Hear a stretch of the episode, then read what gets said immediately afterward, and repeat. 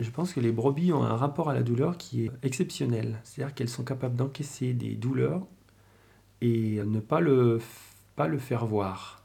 Je pense euh, des fois à des accouchements difficiles. Moi, je me rappelle à l'époque où on avait des accouchements difficiles sur les chèvres. Une chèvre, mais ça gueule, mais ça gueule.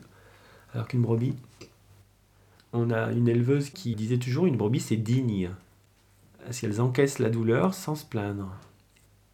Euh, ma chienne qui est dans le troupeau, la, montagne des Pyrénées, je lui donne à manger des croquettes et les brebis ont une sale habitude d'essayer de lui piquer ses croquettes. Donc elle grogne. et euh, récemment, il y en a une, je m'en étais pas aperçu tout de suite, je pense qu'elle l'a mordu pour euh, défendre ses croquettes.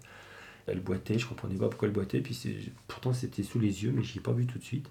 Je pensais qu'elle avait un problème à l'onglon, mais en fait c'était vers l'épaule. Et du coup, comme ça s'est infecté, ça a fait une plaie qui est, plus ou moins jolie, quoi. Ben, cette brebis, elle mène sa vie comme les autres, elle élève son agneau, elle, elle avait la blessure avant d'agnoler, euh, voilà, ça s'est passé. Je pense qu'elles ont un rapport à la douleur qui est... euh, alors c'est peut-être pas les seuls animaux, mais par rapport aux chèvres, moi qui ai élevé les deux, euh, un agneau, vous attrapez un agneau qui est, qui est pas familier, qui est pas, qui est pas euh, nourri au biberon, qui est pas familier, qui est plus sau- sauvageon, il est dans vos bras, il est là comme ça. Et attends que ça se passe. Vous attrapez un petit cabri. Bah, bah, bah. Un agneau qui est coincé dans, un, dans, un, dans une barrière, dans un machin, dans une position un peu compliquée. Il va peut-être gueuler un peu, mais un cabri, mais ça va hurler. On a l'impression qu'il est, est en train de l'égorger, alors qu'il est juste un peu coincé.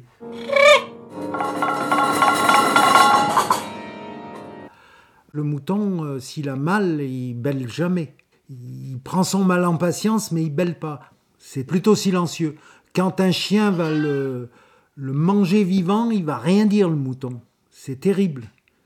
Il va se sauver au départ, mais il va pas réussir à se sauver du chien comme une chèvre, par exemple. Parce que la chèvre, elle va peut-être monter sur un rocher, sur un arbre s'il faut, mais elle va chercher à se sauver à tout prix. Le mouton, au bout d'un moment, il va se fatiguer et puis il va se laisser manger. C'est pour ça que les chiens qui attaquent les moutons, c'est terrible. Ou le loup. Le loup aussi, euh, c'est pareil. Quoi.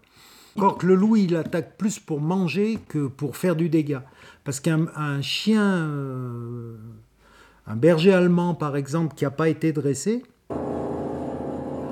il va courir après un troupeau de moutons et il va toutes les mordre. euh, c'est pas pour les manger, c'est pour s'amuser. Et il va toutes les, abîmer.